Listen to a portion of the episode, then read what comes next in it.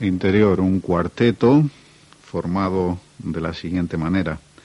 Eiki Nonaka tocaba todos los sintetizadores que tuviesen que ver con instrumentos de cuerda. Como veis, las especializaciones en el campo de la electrónica empiezan a, a florecer. Daisuke Inata tocaba todos los sintetizadores que tuviesen que ver con instrumentos de teclado, tales como órgano y piano.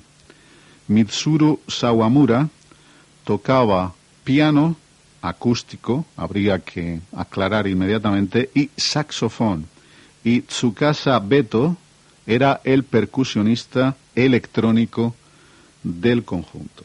Esta formación interior que ha dejado de existir, desgraciadamente, puesto que sus propuestas musicales, al menos desde nuestro punto de vista, estaban llenas de interés.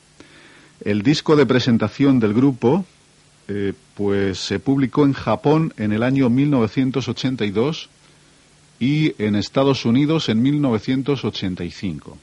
Tras este trabajo interior publicó otro más y después desapareció del mapa. Esta es otra de sus composiciones. Lleva por título Pasos de Gigante.